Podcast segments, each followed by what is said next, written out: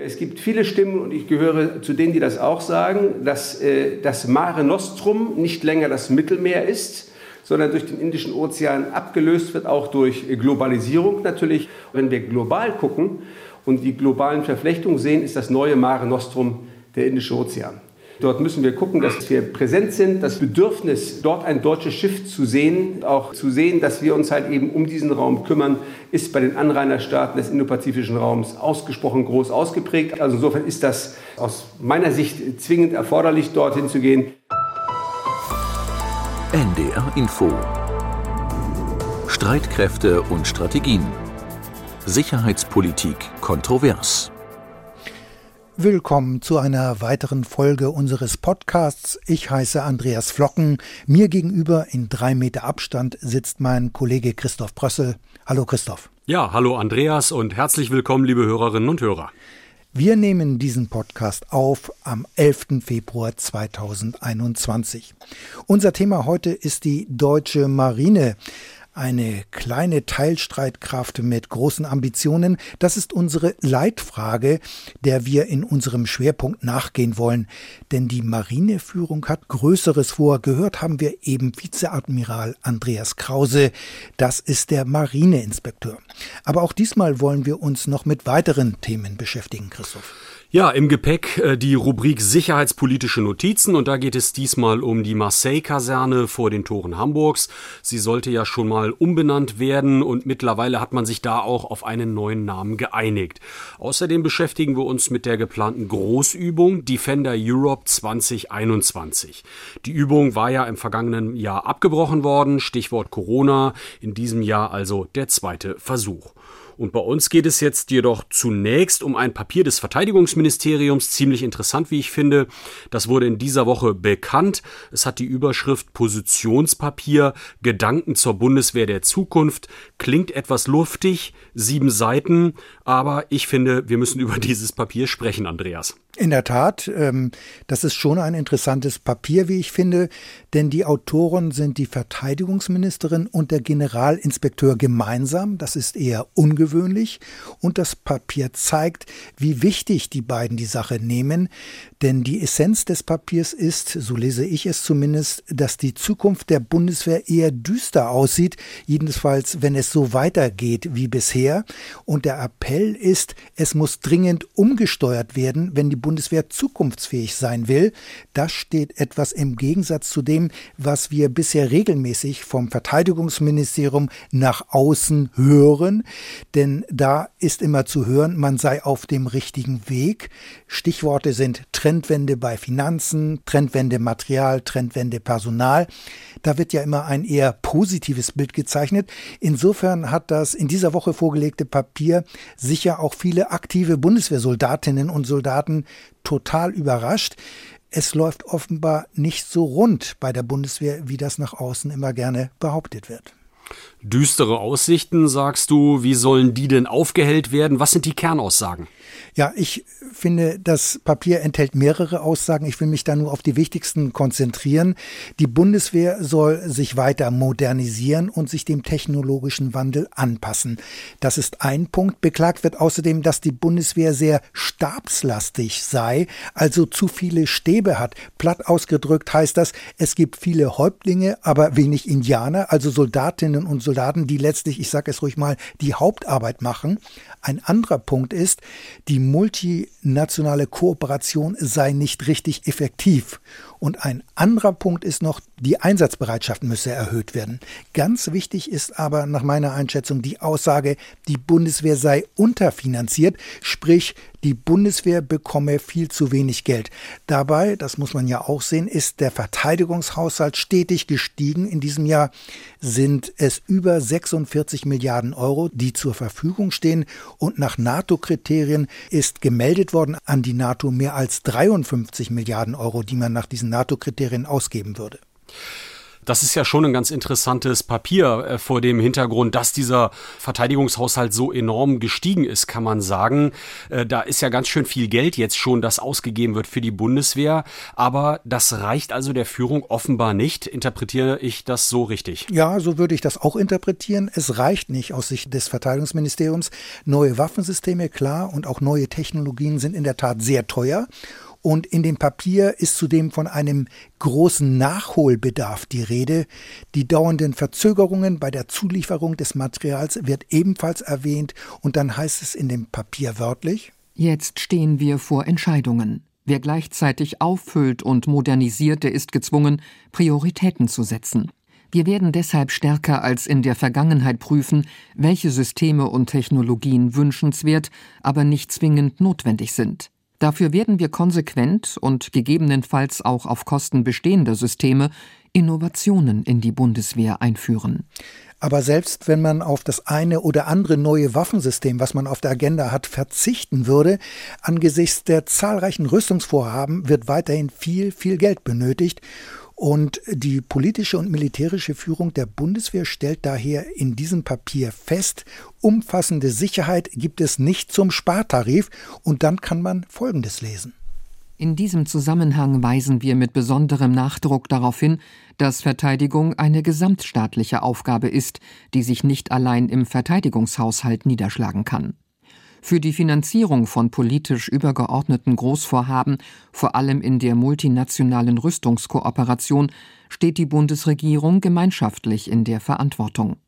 Die staatliche Kernaufgabe Sicherheit muss breit getragen werden muss breit getragen werden. Das ist schon bemerkenswert, denn das heißt letztlich, Beschaffungsvorhaben für die Bundeswehr sollen nicht mehr allein aus dem Verteidigungsetat finanziert werden. Nein, weil neue Waffensysteme und Waffentechnologien immer teurer werden und letztlich aus dem Bundeswehretat allein nicht mehr gestemmt werden können, soll es sozusagen auch aus anderen Etats finanziert werden. Das finde ich schon bemerkenswert. Wie muss ich mir das vorstellen? Ist dann Wirtschafts- und äh, Wissenschaftsetat dran oder wie soll das aussehen? Ja, das denkt man sich möglicherweise. Es wird nicht ausdrücklich explizit gesagt, aber an den Forschungsetat denkt man beispielsweise. Aber ich denke, absehbar ist äh, schon jetzt natürlich, dass es dagegen auch in den anderen Ministerien Widerstand geben wird. Es gibt aber auch Befürworter eines solchen Ansatzes, zum Beispiel den CSU-Verteidigungs- und Haushaltspolitiker Reinhard Brandl. Denn auf einer Veranstaltung des Bundesverbandes der deutschen Luft- und Raumfahrtindustrie im vergangenen Monat ging es um das künftige Luftkampfsystem FCAS. Hauptakteure sind ja Deutschland und Frankreich. Es geht dabei nicht nur um die Entwicklung eines neuen Kampfflugzeuges, es geht auch um Drohnenschwärme und eine sogenannte Kampfcloud. Und die Auslieferung dieses Systems ist frühestens 2040 geplant. Die Kosten dafür sind aber immens. Man spricht nicht gerne drüber, aber mancher sagt dann doch, dass es 100 Milliarden Euro plus X sein könnten. Und klar ist natürlich, dass ein solches Rüstungsprojekt andere Beschaffungsvorhaben der Bundeswehr quasi auffressen würde. Und das sieht auch der CSU-Abgeordnete Brandl so. Und auf dieser Online-Veranstaltung von Rüstungsexperten ist er dann auch zu folgendem Schluss gekommen.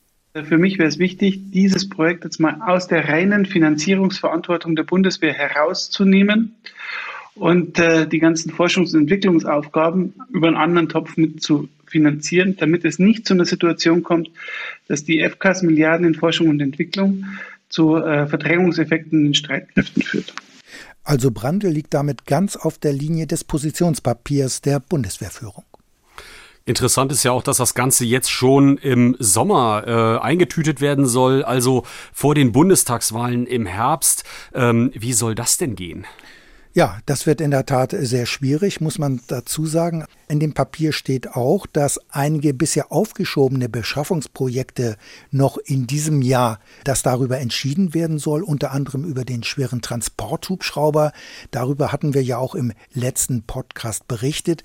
Das Vorhaben war zurückgezogen worden, nachdem sich herausgestellt hatte, dass die geplanten 60 Hubschrauber statt knapp 6 Milliarden Euro plötzlich 10 Milliarden Euro kosten würden. Und man darf gespannt sein, wie diese Entscheidung dann in diesem Jahr noch aussieht und vor allem, ob der Haushaltsausschuss dem auch zustimmt. Denn das ist kein Selbstgänger. Aber viel wichtiger ist, finde ich, im Mai will die Verteidigungsministerin Eckpunkte für die Bundeswehr der Zukunft vorlegen. So heißt es jedenfalls im Positionspapier. Und damit würden dann konkrete Vorschläge zur Weiterentwicklung der Streitkräfte gemacht hinsichtlich ihrer Fähigkeiten, Strukturen und der Einsatzbereitschaft. Und da kann man natürlich fragen, warum erst jetzt? Die Verteidigungsministerin und auch der Generalinspekteur sind ja schon einige Zeit im Amt und wenige Monate vor der Bundestagswahl lassen sich diese Eckpunkte ohnehin nicht umsetzen, auch wenn man sie im Mai jetzt präsentieren will. Und das sieht mir alles so ein bisschen nach einer erneuten Bundeswehrreform aus. Und darüber wird dann aber letztlich doch eine neue Regierung nach der Bundestagswahl entscheiden. Und ob Annegret Kramp-Karrenbauer dann erneut Verteidigungsministerin sein wird, das ist ungewiss. Kurz, dieses Papier ist aus meiner Sicht eher, ja, ich würde es ruhig so sagen, ein Hilferuf. Es ist das Eingeständnis, dass es um den Zustand der Bundeswehr eher schlecht bestellt ist und dass die Streitkräfte für die Zukunft nicht gut aufgestellt sind. Obwohl man, das finde ich eben interessant, nach außen und der Öffentlichkeit gegenüber immer gerne vorgibt, dass alles prima sei. Also es gibt vor diesem Hintergrund auch den Vorwurf der Schönfärberei und ich finde nicht ganz zu Unrecht. Ja, so viel also zum Positionspapier der Bundeswehrspitze. Vielen Dank, Andreas. Wir haben das auch verlinkt, dieses Papier. Ihr könnt das äh, finden. Sie können das finden auf äh, den Internetseiten von Streitkräfte und Strategien in den Show Notes unter ndr.de Streitkräfte. Streitkräfte und Strategien. Der Schwerpunkt. Die Marine ist die kleinste Teilstreitkraft der Bundeswehr nach Heer und Luftwaffe. Sie hat rund 16.000 Soldatinnen und Soldaten. An der Spitze der Seestreitkräfte gibt es im März einen Wechsel. Dann geht der Marineinspekteur Andreas Krause in den Ruhestand. Sein Nachfolger wird Kai Achim Schönbach.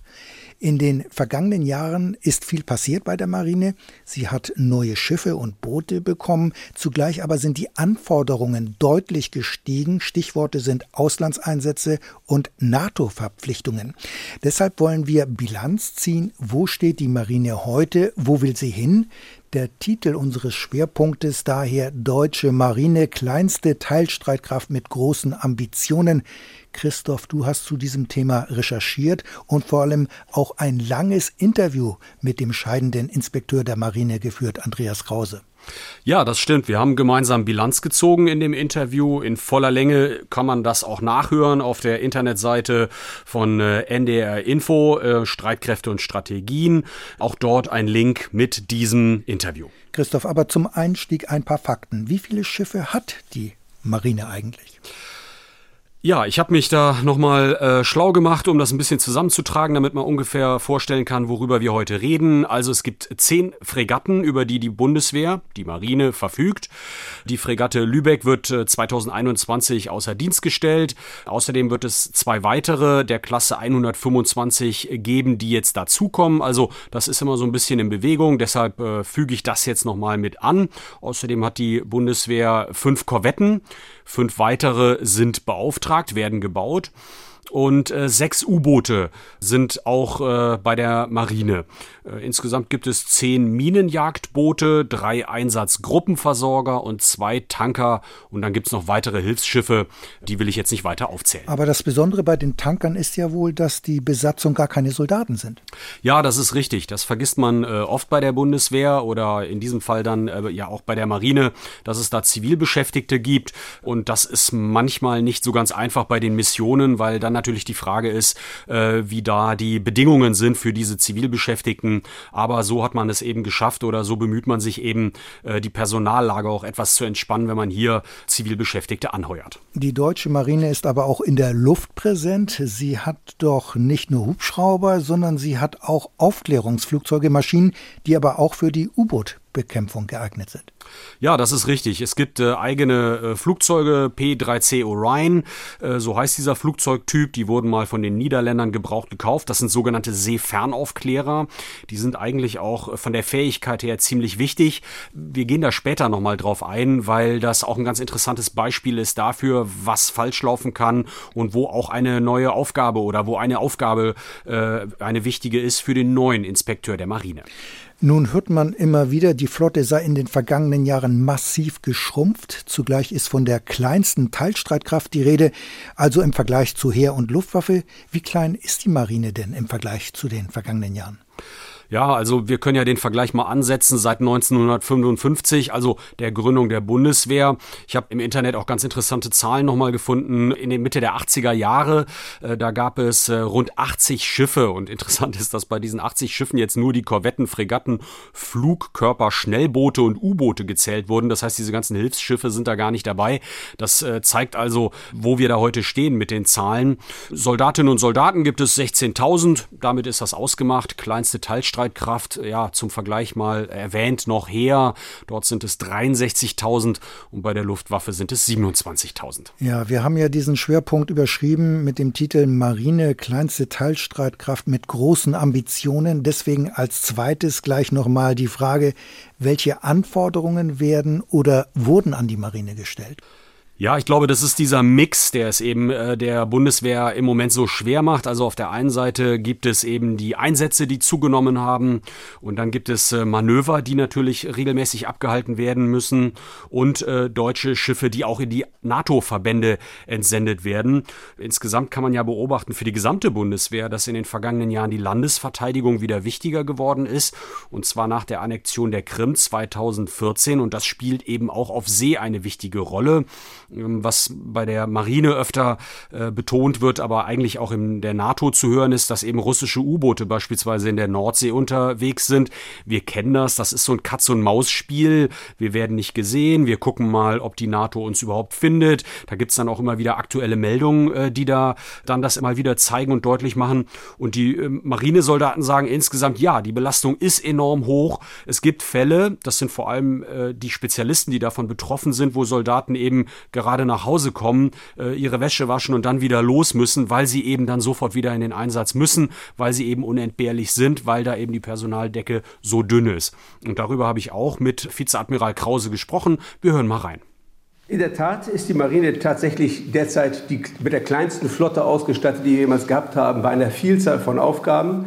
Äh, das hat in der Vergangenheit ja auch alles gut geklappt. Äh, jetzt kam die Landesverteidigung, Bundesverteidigung hinzu äh, und ähm, die neuesten Entwicklungen zeigen ja auch darauf hin, dass wir noch weitere Verantwortung weltweit übernehmen wollen. Die Marine segelt seit 2015 wirklich sehr, sehr hart am Wind. Ich versuche den Begriff Belastungsgrenze schon ein bisschen zu vermeiden, aber äh, auch unter dem Rahmen der Covid-Pandemie und den äh, Problematiken, die wir mit der Instandsetzung haben, ist das ein sehr, sehr sportliches Unterfangen, das wir derzeit haben. Wir müssen dringend wachsen. Ja, sportliches Unterfangen. Marine segelt hart am Wind, sagt Andreas Krause. Ich verstehe nicht, warum der Marineinspekteur das Wort Belastungsgrenze eigentlich vermeiden will, denn Mittel und Aufgaben müssen ja im Einklang stehen, sonst kann das Ganze ja überhaupt nicht funktionieren. Andernfalls kann man ja dann von einer Überdehnung äh, sprechen und manche Kritiker, die sehen das ja durchaus so, denn äh, die Marine hat äh, viele Missionen, ist viel unterwegs, du hast es ja eben geschildert, und die Marine wird ja nicht nur zur See eingesetzt, man trifft ja Marineoffiziere auch bei Einsätzen und auch dort, wo man sie nicht unbedingt vermuten würde. In Afghanistan, in Mali und in Niger werden Spezialkräfte der Marine und damit auch Kampfschwimmer zur Ausbildung ebenfalls eingesetzt. Andere Marinesoldaten beteiligen sich außerdem an kleinsten Missionen im Südsudan. Ist die deutsche Marine also nicht doch am Limit? Mehr geht doch eigentlich gar nicht. Ja, das interpretiere ich auch so, aber dieses Wort Belastungsgrenze, du hast das äh, eben ganz gut ausgeführt, äh, das, das will Andreas Krause partout nicht in den Mund nehmen. Ich glaube, das hat auch damit zu tun, dass er natürlich auch deutlich machen will, dass die gestellten Aufgaben sehr gut von der Marine äh, durchgeführt werden können. Ich glaube, das kann man auch unterm Strich schon sagen, dass äh, die Marine sehr bemüht ist und wirklich äh, sehr viel das umsetzt, was die Politik ihr äh, als Aufgabe gestellt hat. Aber wenn man sich eben bei vielen Soldatinnen und Soldaten umhört, dann wird eben auch deutlich, deutlich, dass das schon jenseits der Belastungsgrenze ist und man das nicht weiter über Jahre äh, so treiben kann. Aber vielleicht auch noch ein Beleg dafür, wie hoch die Belastung ist. Ich habe ja Andreas Krause interviewt und dann habe ich ihn auch gefragt, ob denn die Marine beispielsweise einen neuen Auslandseinsatz übernehmen könnte, neben all den Verpflichtungen, die ja bereits schon übernommen worden sind. Und da sagte Krause nein, das sei nicht möglich. Also wenn ein Schiff entsandt werden müsste, dann müsste die Marine auch aus irgendeiner anderen Aufgabe heraus. Okay, und weil es immer neue Aufgaben für die Marine gibt, will die Marine ja auch größer werden, also will wachsen. Und da ist ja auch einiges in der Pipeline, wenn ich das mal so sagen darf. Denn die Marine hat neue Schiffe bekommen und äh, wenn auch mit mehrjähriger Verspätung und weitere sind geplant. Du hast bereits einige erwähnt. Da ist die Klasse F-125. Insgesamt vier Einheiten sollen es, glaube ich, werden. Zwei sind bereits in Dienst gestellt worden. Fünf neue Korvetten soll es geben. Und die Fregatte F-126 ist ebenfalls in Auftrag gegeben worden.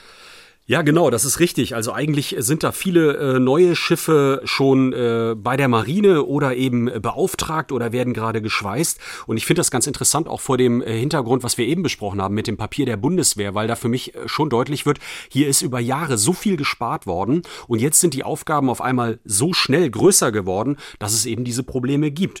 Vor allem muss man ähm, auch äh, sich vergegenwärtigen, dass zehn Fregatten, das hört sich ja erstmal viel an, aber die Frage ist ja immer, wie viel kann ich denn davon davon jetzt eigentlich in den Einsatz schicken.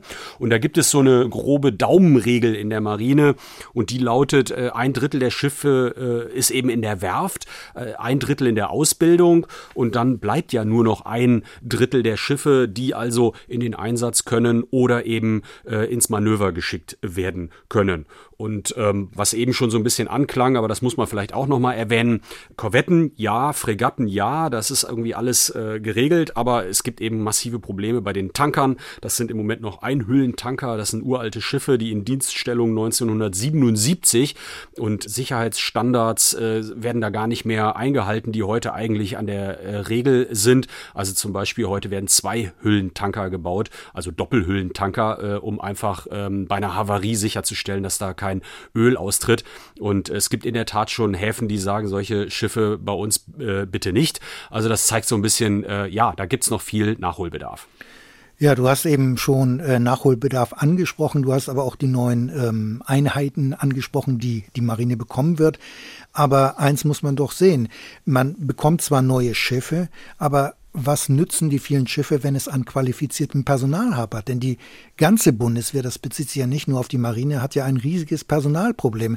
Und das gilt insbesondere, muss ich doch schon sagen, für die Marine. Wir haben in der NDR-Info-Reihe Streitkräfte und Strategien immer wieder darüber berichtet. Es heißt immer wieder, hier in Norddeutschland, in den Küstenländern sei alles bereits, äh, wörtlich habe ich das mal gehört, abgegrast. Und deswegen versuche man auch Bewerberinnen und Bewerber aus Süddeutschland zu gewinnen. Und bereits jetzt sind doch auch bei der Marine zahlreiche Dienstposten nicht besetzt. Das hat der äh, Wehrbeauftragte jüngst beklagt. Und trotzdem soll es weitere Dienstposten geben, obwohl die bestehenden noch nicht mal besetzt werden können. Das kann doch eigentlich gar nicht funktionieren, oder? Nee, da ist äh, meiner Meinung nach auch ein großes Delta, da fehlt Personal, klar. Er selber sagt das nicht, Andreas Krause. Er sagt, man sei mit der Personallage zufrieden. Äh, vielleicht muss man da auch noch ein bisschen schauen in die Zukunft, wenn jetzt die zwei weiteren Fregatten kommen. Das sind ja Fregatten, die haben ein, ein sogenanntes Mehrbesatzungskonzept. Was heißt das? Mehr Besatzungskonzept? Ja, äh, dabei geht es darum, dass ich diese Schiffe sehr lange im Einsatz stehen lassen kann, also bis zu zwei Jahren und ähm, dass dann die Besatzung ausgewechselt wird vor Ort. Also nehmen wir mal ein Beispiel, eine Fregatte fährt ins Mittelmeer und äh, kann dann dort sich länger an einem Einsatz beteiligen. Technisch ist das eben dann alles möglich. Das Schiff muss zwischendurch nicht mehr in die Werft oder überholt werden. Und um die Besatzung dann eben nicht zwei Jahre da unten im Mittelmeer rumschippern zu lassen, das ist einfach nicht zumutbar, würde man die dann austauschen nach ein paar Monaten. Und das kann man wiederholen, weil man eben sagt, diese Schiffe sind jetzt so genormt, dass jedes Schiff äh, dem anderen sehr ähnelt in der Handhabung und äh, man eben ein Mehrbesatzungskonzept, das ist dieser Begriff, einführen kann und so eben die Besatzung durchtauscht. Also eine Besatzung ist nicht mehr mit einem Schiff automatisch verbunden, wie es bislang der Fall war. Und dadurch bekommt man mehr Personal oder kann das Personalproblem lösen? Nee, das glaube ich nicht. Genau, das ist der Punkt. Ich vermute, dass das Personalproblem äh, erstmal eher größer wird, weil das Schiff ja dann auch länger im Einsatz steht und äh, ich dadurch auch mehr Personal brauche, das ja dann auch trainiert werden muss etc.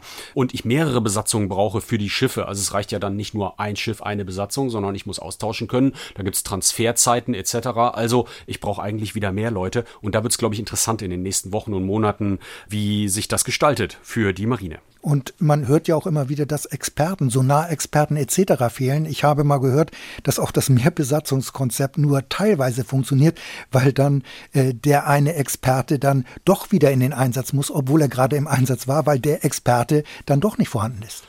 Genau, das ist das, was ich eben meinte mit der Wäsche waschen. Also der kommt nach Hause, ähm, wäscht einmal die Wäsche durch, äh, sagt äh, seiner Familie Hallo und dann äh, wird er wahrscheinlich auch schon wieder in den Einsatz entsandt. Und man muss, glaube ich, auch sehen, dass es auch schwierig ist, junge Leute zu gewinnen, gerade für die Marine, denn äh, so ein Einsatz auf See, der dauert ja inzwischen äh, sechs Monate. Früher waren es vier und junge Leute, die wollen ja immer gerne online sein. Das wird ja auf See extrem schwierig. Ja, absolut. Und äh, ich glaube, dass da auch dazu kommt, ähm, dass natürlich auf See einfach auch die Arbeitszeitrichtlinien etc., das wird ja alles nicht eingehalten. Also man muss wirklich Lust haben, zur See zu fahren, dieses Abenteuer anzunehmen. Ja, und das ist vielleicht nicht jedermanns Sache. Christoph, ich will nochmal auf die Seefernaufklärer zu sprechen kommen. Das ist ja auch so ein Problemfall. Du hast es bereits angedeutet. Wir haben eben über die Orion gesprochen. Die deutsche Marine hat vor einigen Jahren acht gebrauchte Maschinen von der niederländischen Marine übernommen. Aber dieser Kauf, der war wohl, kann man wohl jetzt rückwirkend sagen, vielleicht ein Fehlkauf, denn die Marineflieger sind alles andere als zufrieden mit diesem Flugzeug. Die Marinesoldaten sind bereits happy, wenn sie gerade mal zwei dieser acht Maschinen in die Luft bekommen. Und selbst das ist keine Selbstverständlichkeit. Zuletzt soll ja sogar gar keine Maschine mehr einsatzbereit sein oder gewesen sein, obwohl diese Maschine für einen Auslandseinsatz vorgesehen ist. Ja, das ist richtig. Also äh, von den acht Maschinen äh, ist der Zustand so desolat, dass es eine Zeit lang äh, so war, dass eben keine Maschine einsatzbereit war. Und das ist natürlich äh, bitter, weil in der Tat diese Maschinen in den Auslandseinsatz gerne äh, entsendet worden sind. Das ist eine seltene Fähigkeit, die gibt's bei den Partnern nicht so oft, äh, wird also gerne angefordert und die Bundeswehr schickt auch gerne diese Flugzeuge, weil das eben keine Kampfeinsätze dann sind und Seeraumüberwachung. Ja, da hat man die Kapazität und das macht man eben auch gerne. Das passt eben auch politisch. Mhm. Die Truppe ist genervt, weil diese Seefernaufklärer nur bedingt einsatzfähig sind. Außerdem liegen Marineschiffe inzwischen immer länger in der Werft, weil sie alt sind und dringend benötigte Ersatzteile fehlen. Trotzdem hat man den Eindruck, dass die Marineführung bei Missionen und den Aufträgen immer wieder draufsattelt. Die Frage ist für mich immer noch, warum sagt sie, die Marineführung, nicht gegenüber der Politik auch mal Nein? Nein, die Mission können wir nicht übernehmen, weil wir keine Kapazitäten mehr haben. Kritiker sagen ja auch, eigentlich hätte man zum Beispiel die Seefernaufklärer für die Mission zur Überwachung des Libyen-Embargos gar nicht zur Verfügung stellen dürfen.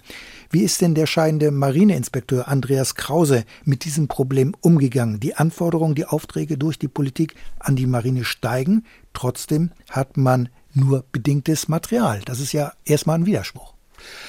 Ja, ich glaube, das ist die Arbeitsplatzbeschreibung eines Inspekteurs, der eben genau in dieser Rolle steckt, dass er das, was er auf dem Hof stehen hat, eben einsatzbereit halten muss, so gut das eben geht, das Personal trainiert halten muss und dass man dann eben schauen muss, möglichst viele Anforderungen der Politik erfüllen zu können. Also, ähm, äh, dass Training, Manöver, äh, Ausbildung, alles stattfindet und darüber hinaus eben noch die ganzen äh, Auslandseinsätze. Und äh, aus der Truppe ist dann schon öfter mal genörgelt zu hören, aber der Inspekteur, der hält sich da eher zurück.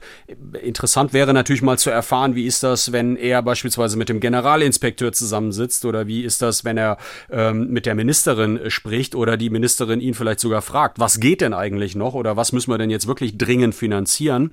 Also äh, insofern große Zurückhaltung da von Seiten der Inspekteure insgesamt. Also wäre ja auch mal interessant, wenn man mal so auf die anderen schaut. Ich nehme mal Karl Müllner raus, der war ja bis zum Mai 2018 Inspekteur der Luftwaffe. Das ist eine ganz interessante Persönlichkeit, weil er gerade so zum Ende seiner Dienstzeit hin auch schon mal gerne Interviews gegeben hat, die dann für, ja, ich würde mal sagen, äh, euphemistisch ausgedrückt, großen, großen Ärger gesorgt haben im Ministerium. Zum er, Beispiel hat er gesagt, ja, genau. Er wollte die F-35 haben. Ne? Richtig, ja? genau. Er wollte, er wollte ein richtig schönes Flugzeug haben, die F-35, Tarnkappenflugzeug äh, der USA, äh, kostet viel Geld, ist die äh, neueste Generation äh, von Kampfjets und da hat er sich sehr, sehr deutlich für ausgesprochen und da gab es äh, auch sehr, sehr viel Krach, was ich gehört habe, äh, hinter den Kulissen. Das ist natürlich jetzt so ein bisschen die Frage, hat er das äh, tun können, weil er auch in den letzten Monaten war? Ist es vielleicht auch ein anderer Charakter, der dann schon mal auch ähm, Widerstand hervorrufen möchte und vielleicht auch mal äh, ein Interview nutzt, um ja weiterzukommen in den Gesprächen? Aber verstehe ich dich richtig, es geht vor allem ums Geld und um die Mittel. Die Marine ist ja die kleinste Teilstreitkraft, 16.000 Soldatinnen und Soldaten. Wie ist denn da dein Eindruck nach den Gesprächen mit den Marineangehörigen? Wird die deutsche Marine auch vor diesem Hintergrund möglicherweise den kürzeren ziehen, wenn es um die Verteilungskämpfe geht zwischen Luftwaffe, wir haben das riesige Projekt FCAS, das Luftkampfsystem, was möglicherweise 100 Milliarden Euro kosten könnte, zwar erst am Zeitstrahl bis 2040, aber da bleibt doch die Frage, wo bleibt dann die Marine möglicherweise als kleinste Teilstreitkraft? Wird die möglicherweise den kürzeren ziehen?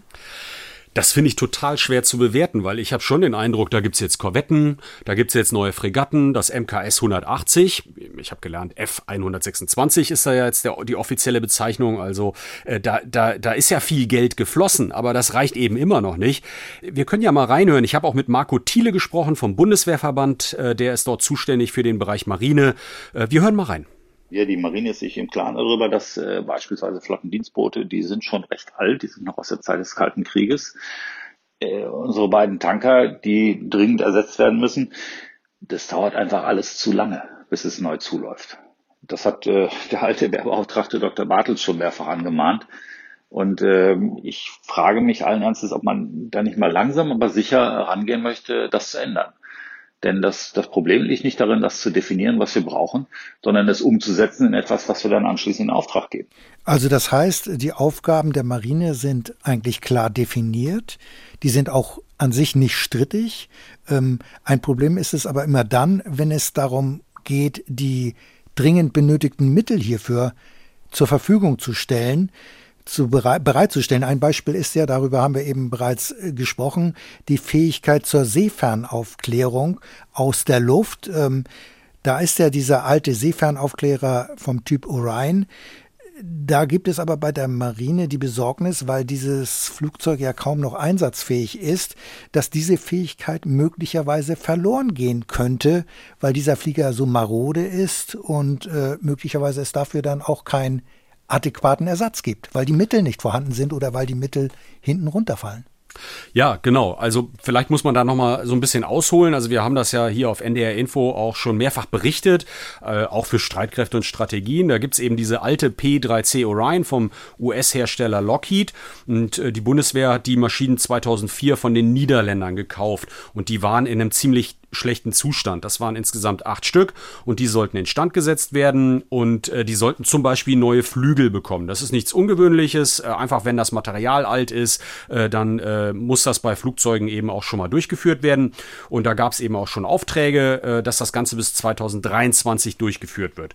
Ähm, dazuhin sollten technische Geräte ausgetauscht werden und äh, der Clou oder die Schwierigkeit bestand darin, dass diese Arbeiten in Deutschland durchgeführt werden sollten. Also nicht in den USA, äh, wo ja der Hersteller sitzt. Das heißt, der Hersteller hat diese Flügel zwar geliefert, äh, die sind dann zu Airbus gekommen und äh, in Deutschland klappte das nicht so recht mit dem äh, dran schweißen, festmachen. Ich weiß gar nicht, welches Verfahren da genutzt wird. Aber da ging das dann schon los, dass das dann eben länger dauerte und, und, und. Und dann sind zum, zuletzt ja alle Maschinen ausgefallen, wie, wie eben schon kurz angedeutet. Und ähm, vielleicht muss man auch noch sagen, warum wir diese Maschinen jetzt eigentlich gerade so brauchen. Die sind eben zur U-Boot-Jagd so besonders wichtig und es gibt eben in der NATO gar nicht so viele Nationen, die diese Maschinen äh, betreiben, die diese Maschinen haben. Und Deutschland hat dort auch Fähigkeiten angemeldet. Das heißt, da gibt es eine gewisse Bündnisverpflichtung und im Nordatlantik braucht man einfach äh, ein klares Lagebild. Man muss wissen, wo möglicherweise russische U-Boote sind. Das ist so eine Grundregel. Als Kommandeur schicke ich nicht meine Schiffe irgendwo in ein Seegebiet, wo möglicherweise russische U-Boote sind oder wenn, dann will ich zumindest wissen, wo. Und jetzt gibt's eben auch ein neues Projekt mit Frankreich. Das äh, soll angeschoben werden oder ist schon angeschoben worden. Ja, aber bis dahin schaffen es eben diese P3C Orion nicht. Das heißt, man muss jetzt irgendeine Zwischenlösung finden, eine Anschaffung angehen. Ja, und wie könnte die äh, aussehen, diese Zwischenlösung? Wie sieht denn der Marineinspekteur Andreas Krause das Problem mit diesen altersschwachen Seefernaufklärern? Genau, auch darüber habe ich mit ihm gesprochen. Ja, wir hören mal rein. Es besteht aber eindeutiger Konsens darüber, äh, dass wir auf die Fähigkeit Seefahrerflehrer nicht verzichten wollen. Es werden derzeit Alternativen untersucht, äh, die als quasi Übergangslösung genutzt werden, bis wir in das äh, Programm MORPHS, heißt das Maritime Air Warfare System, gemeinsam mit Frankreich einsteigen. Und da gibt es verschiedene Optionen und die werden derzeit untersucht. Und ich gehe davon aus, dass dann auch äh, zu gegebener Zeit eine Entscheidung getroffen wird. Allerdings wird es auch Zeit, dass diese Entscheidung dann getroffen wird, wenn wir nicht dann doch in eine Fähigkeitslücke hineinlaufen wollen. Ja, und was heißt das, eine Fähigkeitslücke? Was meint er damit konkret? Ja, Fähigkeitslücke meint, ähm, man muss das mal so ein bisschen durchrechnen. Also äh, das Projekt ist jetzt äh, abgebrochen worden. Das heißt, diese Maschinen können noch genutzt werden, ja, wenn es gut läuft, bis 2025.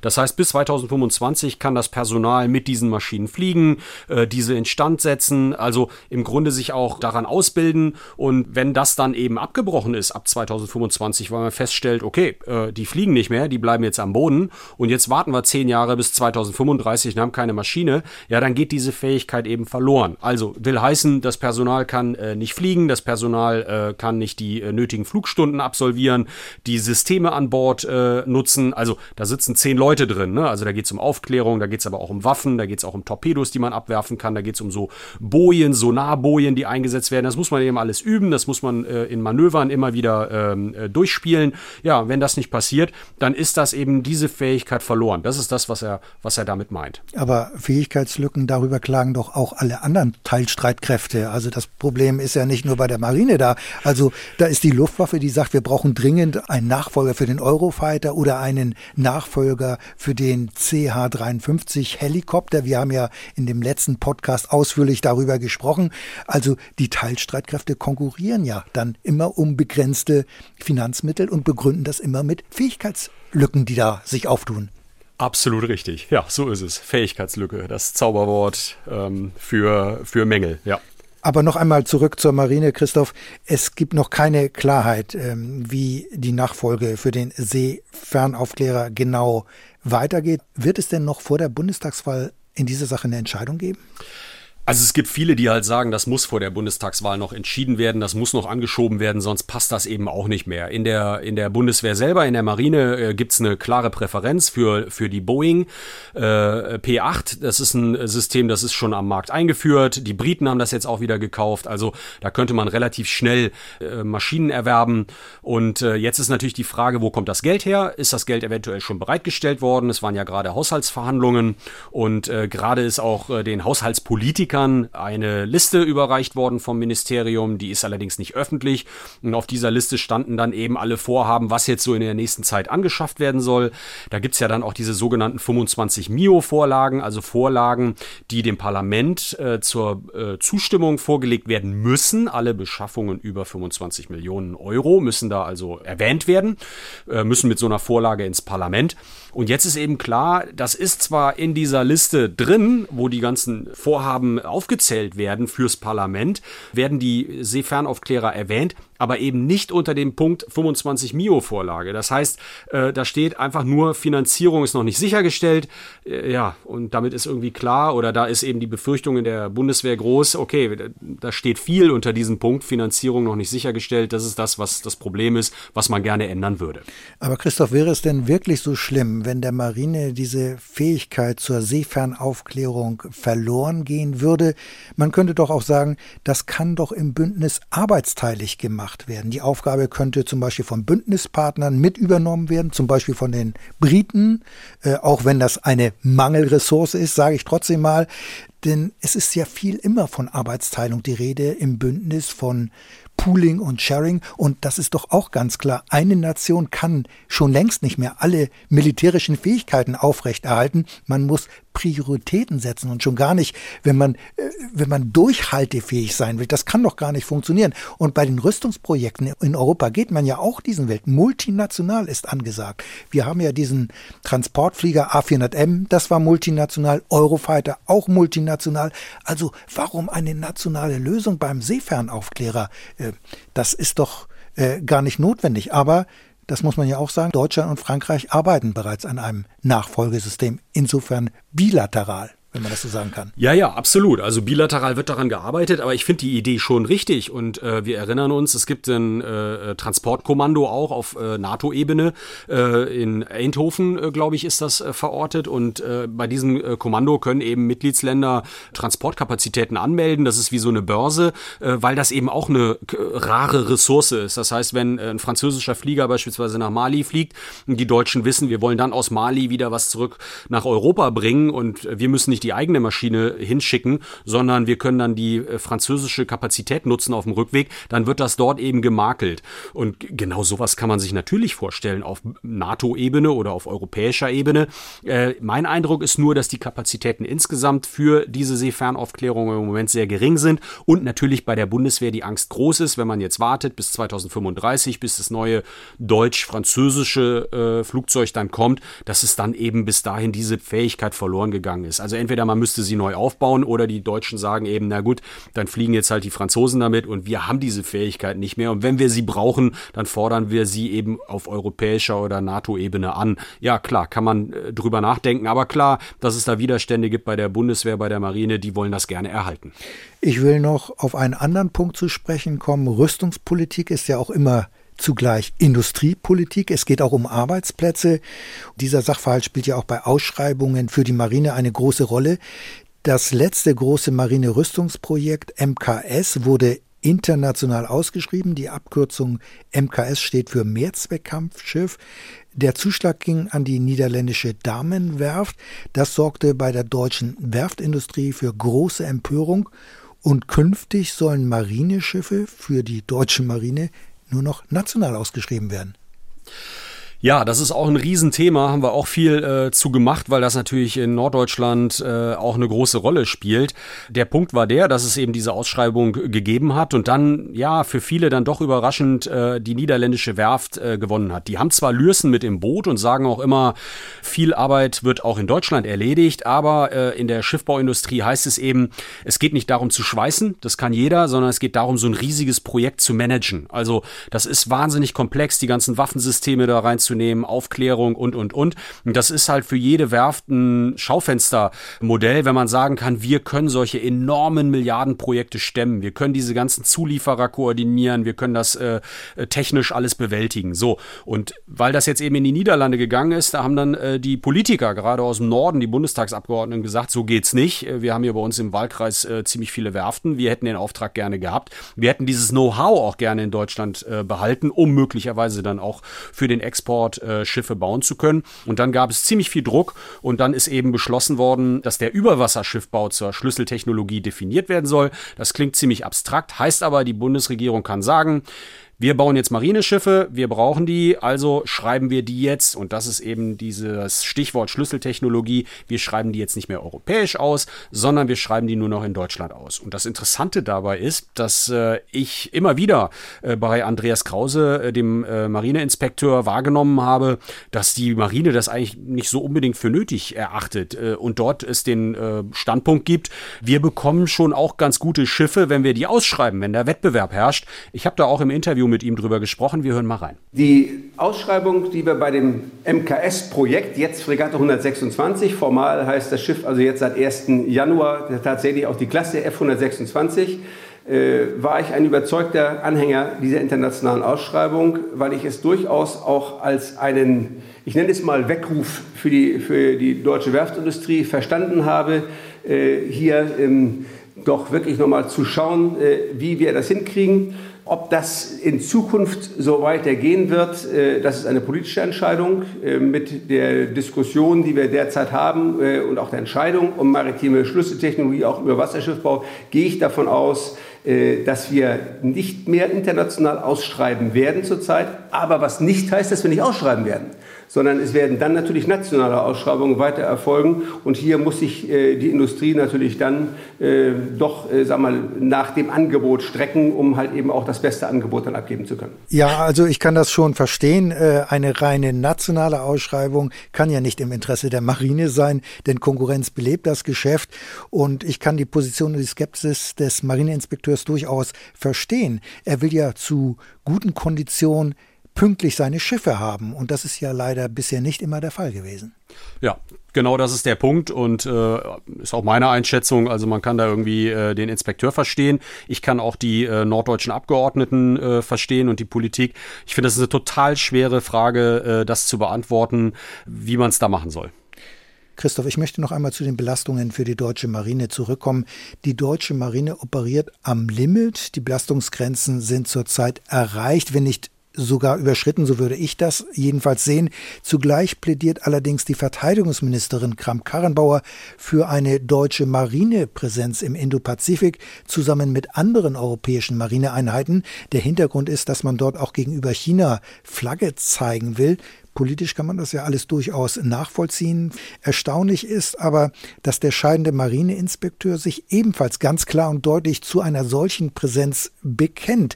Angesichts der begrenzten Kapazitäten passt das doch äh, in meinen Augen nicht so richtig zusammen. Denn Europa und die Ostsee sind doch das derzeitige Einsatzszenario, jedenfalls die Haupteinsatzszenarien für die deutsche Marine. Und vor diesem Hintergrund, äh, was treibt da den Andreas Krause? Warum ist er für den Indopazifik? Erhofft er sich weitere Mittel, neue Schiffe oder geht es allein ums Prestige? Ja, wir haben ihn ja am Anfang gehört äh, in dem O-Ton und äh, mein Eindruck ist schon, äh, dass es darum geht, ähm, hier eben auch diese Position Deutschlands in der Welt ein Stück weit zu vertreten, äh, ähm, Handel, der gesichert werden muss und äh, dass man eben auch in der Region Präsenz zeigen muss. Ich kann das nur bedingt nachvollziehen, weil ich glaube, das ist genau die Arbeitsteilung, die man eigentlich haben müsste. Ja, also ähm, Amerika hat das schon unter Obama klar gemacht, dass äh, es jetzt eben auch in diesem Raum Indo-Pazifik, äh, südchinesisches Meer äh, Flagge zeigen will und da war auch so ein bisschen der Deal mit drin und dann müsst ihr Europäer euch aber auch stärker um die direkte Region bei euch kümmern, also Nordafrika, äh, Syrien, äh, Libyen, äh, Mittelmeer etc. pp. Das ist für mich schlüssig und äh, deswegen kann ich das nicht so ganz nachvollziehen, warum man da jetzt ein Schiff äh, entsenden will. Ich finde es ehrlich gesagt auch für die Partner klar. Es ist immer ein Signal, wenn so ein Schiff dann in einem Hafen einläuft, aber es ist ein Schiff. Ja, wir schicken keinen Flugzeugträger und ich frage mich, ob das dann nicht auch manchmal eventuell eher belästigt belächelt werden könnte. Christoph Nachfolger von Andreas Krause als Marineinspekteur ist Kai Achim Schönbach. Er wird im kommenden Monat der neue Marineinspekteur. Wofür steht er? Wird er auch eigene Akzente setzen oder wird es unter ihm ein Weiter so geben und wird er Kurs halten? Also ich glaube weiter so bestimmt nicht. Ich glaube, das ist keine einfache Situation, in der er jetzt an die Spitze kommt. Es ist eine ganz interessante Persönlichkeit. Ich habe ihn auch selber schon äh, getroffen äh, an der Marineschule in Mürwik. Da war er Kommandeur und wir haben uns getroffen und gesprochen zum Thema Tradition äh, in der Marine. Er ähm, ist dann nach seiner Zeit äh, dort an der Marineschule Mürwik stellvertretender Abteilungsleiter Strategie und Einsatz im Ministerium geworden. Das heißt also, er ist auch jemand, der sehr, sehr gute Drähte in die Politik hat. Das könnte ihm auch hilfreich sein bei den ja doch vielen äh, Aufgaben, äh, die anstehen. Wobei man auch sagen muss, äh, also diese Offiziere in diesen Dienstgraden, die haben ja alle dann irgendwann im Ministerium auch gearbeitet. Er gilt als ziemlich traditionsbewusst. Ähm, das habe ich selber auch erfahren. Also er hat äh, schon ein starkes äh, Empfinden für beispielsweise auch die ganze Tradition, auch positiv Tradition an der Marineschule in Mürwik. Und man muss sagen, er ist relativ jung, 55 Jahre. Also da hat sich dann schon der ein oder andere die Frage gestellt, wie lange er an der Spitze sein wird und äh, vor allem, welche Aufgabe er eigentlich danach noch machen kann. Ich habe dazu auch mit Heinz-Dieter Jopp länger gesprochen. Er war Marineoffizier, Marineflieger und beschäftigt sich noch immer mit Sicherheitspolitik und Bundeswehr, schreibt Bücher und mit ihm habe ich auch den Ausblick besprochen. Der alte Inspekteur, so wie seine Kameraden von Heer und Luftwaffe, aber vielleicht auch Generalinspekteur, haben letztendlich immer versucht, das dann zum Laufen zu bringen, was ihre Vorgänger irgendwann entschieden haben.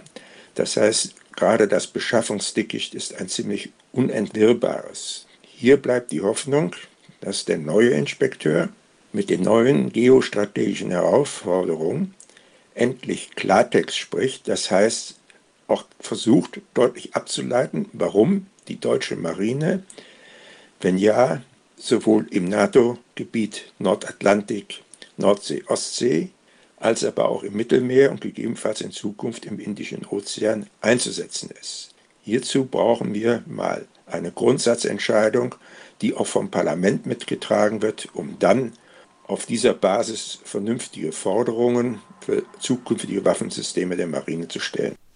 Also ich glaube, das ist ähm, jetzt ganz gut deutlich geworden. Darüber haben wir ja schon gesprochen, dass es genau dieses Spannungsfeld ist. Was kann die Marine? Was soll die Marine?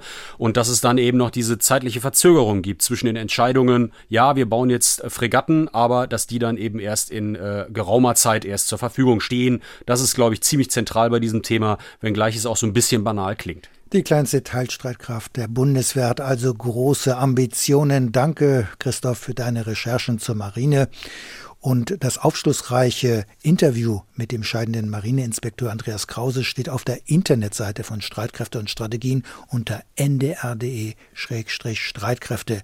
Dort kann das fast 40 Minuten lange Gespräch dann heruntergeladen werden. Sicherheitspolitische Notizen ja, mancher erinnert sich vielleicht noch, vor einem Jahr haben die US-Streitkräfte eine große Verlegeübung gestartet. Mehrere tausend amerikanische Soldaten sind von ihren Standorten in den USA nach Europa verlegt worden, mitsamt ihrem Großgerät. Defender Europe 2020, so die Bezeichnung des Manövers. Quer durch Deutschland sollte es dann Richtung Polen und baltische Staaten gehen. Die Übung wurde dann aber letztlich abgebrochen, bevor es so richtig losgehen konnte, und zwar wegen Corona. Doch in diesem Jahr soll es erneut eine solche Großübung geben, obwohl wir weiterhin die Corona-Pandemie haben. Wie passt das zusammen? Ja, Christoph, zunächst muss man sagen, es ist vor allem eine Verlegeübung der US-Streitkräfte. Die Federführung hat das US-Kommando in Europa, EUCOM. Und diese Übung soll vom Mai bis Juni stattfinden. Derzeit ist geplant, dass sich mehr als 30.000 Soldaten beteiligen werden, überwiegend allerdings Angehörige der US-Streitkräfte, aber auch Soldaten aus mehr als 20 anderen Ländern. Und die US-Militärplaner legen ganz großen Wert darauf, dass man entsprechende Schutzmaßnahmen gegen Corona getroffen habe. Das sei ein ganz wichtiger Punkt, sagt der Oberbefehlshaber der US-Streitkräfte in Europa, General Todd Walters. Er ist zugleich der NATO-Oberbefehlshaber. Gegebenenfalls würde man auch eine Übungsunterbrechung vornehmen, sagte Walters auf einer Pressekonferenz. Er sei aber im Augenblick sehr zuversichtlich, dass die Übung wie geplant stattfinden würde. We, we still believe we have a chance of getting all 30,000 plus soldiers, sailors, airmen, Marines to all 26 from all 26 nations to touch all 12 nations. And along the way, we may come to some stops as a result of the impact of COVID 19 and, and not be able to exercise uh, in uh, Defender Europe 21 in its totality. Also wir werden sehen, ob alles so klappt, wie sich das die US-Streitkräfte vorstellen. Das heißt also nicht so wie im letzten Jahr, man wird wahrscheinlich nichts mitbekommen. Ist das richtig? Ja, also diese Übung werden wir hier in Deutschland gar nicht so wahrnehmen können, denn die Übung findet vor allem im südlichen Teil des NATO-Gebietes statt, also in Südosteuropa, in der Schwarzmeer- und Balkanregion. Das war ja im vergangenen Jahr ganz anders. Da landete der Großteil der Truppen aus den USA in Deutschland an. Das Großgerät kam in Bremerhaven an. Viele Soldaten haben übernachtet hier in Norddeutschland im niedersächsischen Galstedt. Das wird in diesem Jahr alles ganz anders sein. Und auch die Unterstützungsleistungen der Bundeswehr halten sich diesmal in engen Grenzen. Gerechnet wird mit einem kleinen Hilfeersuchen der US-Streitkräfte an die Bundeswehr für die Flughäfen in Frankfurt und Nürnberg. Da werden nämlich einige Soldaten wohl einfliegen, aber in Deutschland wird es keine größeren Truppenbewegungen geben. Wird sich denn die Bundeswehr in irgendeiner Form jetzt noch an dieser Übung beteiligen, also über die Unterstützungsleistung hinaus? Ja, also laut Bundeswehr werden sich deutsche Soldatinnen und Soldaten durchaus beteiligen, allerdings in einem sehr kleinen Rahmen. Es ist die Rede von ungefähr 500 Soldaten und dazu muss man aber wissen, dass diese Verlegungübung noch mehrere kleinere Manöver hat, die in diesem Rahmen stattfinden werden und in diesem Zusammenhang wird dann die Bundeswehr wohl im Mai Eine Fallschirmjägerkompanie nach Rumänien entsenden. Außerdem wird sich die Luftwaffe mit zwei Transportflugzeugen A400M und zwei Transallmaschinen beteiligen. Und dann wird es wohl noch eine Sanitätsübung in Ungarn geben, wo man dann von Seiten der Bundeswehr ein Feldlazarett äh, stellen wird. Außerdem soll in Ungarn ein Tanklager äh, für die äh, Übungsteilnehmer aufgebaut werden, damit die auch entsprechend Treibstoff bekommen. Das ist ja jetzt schon das zweite Mal, dass diese Übung stattfindet. Kann man daraus schließen, dass sie öfters stattfinden soll? Ja, das ist jedenfalls so geplant. Die geografischen Schwerpunkte von Defender Europe werden sich allerdings jeweils ändern. In den ungeraden Jahren will man sich auf den südlichen Teil des Bündnisgebietes konzentrieren und in den geraden Jahren dann auf den nördlichen Teil. Das heißt, im kommenden Jahr dürfte es also wieder in Norddeutschland möglicherweise größere Truppenbewegungen geben, es sei denn, Corona macht den Militärs erneut einen Strich durch die Rechnung. Im schleswig-holsteinischen Appen vor Hamburg liegt die Marseille-Kaserne. Hier ist die Unteroffiziersschule der Luftwaffe untergebracht. Benannt ist die Kaserne nicht nach der französischen Mittelmeerstadt Marseille, sondern nach dem Jagdflieger aus dem Zweiten Weltkrieg Hans-Joachim Marseille. Eigentlich hätte die Kaserne schon längst umbenannt werden müssen, denn nach dem Traditionserlass der Bundeswehr von 2018 kann Marseille kein Vorbild für die Bundeswehr sein, weil er nicht für die Werte und Normen des Grundgesetzes steht. Andreas, warum hat es so lange gedauert, dass die Umbenennung jetzt durchgeführt werden konnte? Ja, das hat einmal mit dem ganzen Prozedere bei der Umbenennung von Liegenschaften der Bundeswehr zu tun. Die Initiative soll nämlich von unten ausgehen, also von der Truppe. Eine Umbenennung wird nicht direkt von oben befohlen.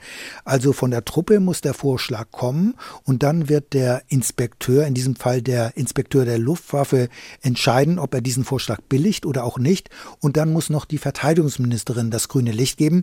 Und in Appen dauert es alles so lange, weil bei der Bundeswehr eben alles nach Vorschrift gehen muss. Denn bei der Luftwaffe äh, hat es nach Bekanntgabe des neuen Traditionserlasses im März 2018 mehr als zwei Jahre gedauert, bis die eigene Luftwaffenvorschrift angepasst wurde. Genauer im Juni 2020 wurde schließlich die sogenannte Bereichsvorschrift Traditionspflege in der Luftwaffe herausgegeben und sie enthält eigene eigene Kriterien, wer bei der Luftwaffe Vorbild sein kann und wer nicht. Und erst nach Bekanntgabe dieser Vorschrift haben die Kasernenangehörigen dann eine Befragung über den neuen Namensgeber durchgeführt. Das war im vergangenen Jahr. Und dabei hat man sich mehrheitlich dafür entschieden, dass die Kaserne nach Jürgen Schumann benannt werden soll. Jürgen Schumann, das war ja der Flugkapitän der Lufthansa-Maschine, die 1977 von Terroristen entführt worden ist, im sogenannten Deutschen Herbst. Schumann war bei einer Zwischenlandung erschossen worden. Er hatte zuvor den Sicherheitsbehörden verdeckt Hinweise über die Entführer gegeben. Die Passagiere konnten auch durch diese Hinweise später in Mogadischu durch die GSG 9 befreit werden. Aber welchen Bezug hatte eigentlich äh, der Lufthansa-Pilot Jürgen Schumann zur Marseille-Kaserne im schleswig-holsteinischen Appen? Ja, Jürgen Schumann war vor seiner Zeit bei der Lufthansa Militärpilot bei der Bundeswehr. Er flog den Starfighter, war acht Jahre bei der Luftwaffe und Teile seiner fliegerischen Ausbildung absolvierte er auf dem benachbarten ehemaligen Fliegerhorst Uetersen. Also insofern gibt es hier einen klaren Bezug zur Kaserne in Appen und daher wird die Marseille-Kaserne künftig Jürgen Schumann-Kaserne heißen. Und wird das groß gefeiert? Gibt es schon einen Termin? Einen Termin gibt es noch nicht, angestrebt wird aber eine offizielle Umbenennung möglichst noch im Sommer dieses Jahres. Bis dahin müssen aber noch die Kommunalpolitiker einbezogen werden, das ist aber alles Formsache und auch mit Rücksicht auf Corona muss man sehen, äh, wann man diese Feier dann stattfinden lassen wird. Aber bei der Luftwaffe ist man zuversichtlich, dass dies alles offiziell noch in diesem Jahr stattfinden wird. Aber auch da muss man sehen, dann sind bereits seit Bekanntgabe des neuen Traditionserlasses mehr als drei Jahre vergangen. Und dass es auch schneller geht, das hat das Heer der Bundeswehr gezeigt. Das Heer war da bei der Umbenennung der Lendkaserne im niedersächsischen Rotenburg-Wümme viel schneller. Und das, obwohl es dort bei den Lokalpolitikern, aber zunächst auch bei den Soldaten in Rotenburg einen sehr starken Widerstand gegen die Umbenennung der Kaserne gegeben hat. Helmut Lend war nämlich ebenfalls ein Wehrmachtspilot. Ja, und das war's für heute im Podcast Streitkräfte und Strategien. Die nächste Ausgabe dann in 14 Tagen mit Andreas Flocken und mit meiner Kollegin Julia Weigelt. Den Podcast können Sie, könnt ihr abonnieren in der ARD Audiothek oder anderen Podcastforen, downloaden auch auf der Internetseite von Streitkräfte und Strategien unter ndr.de-streitkräfte.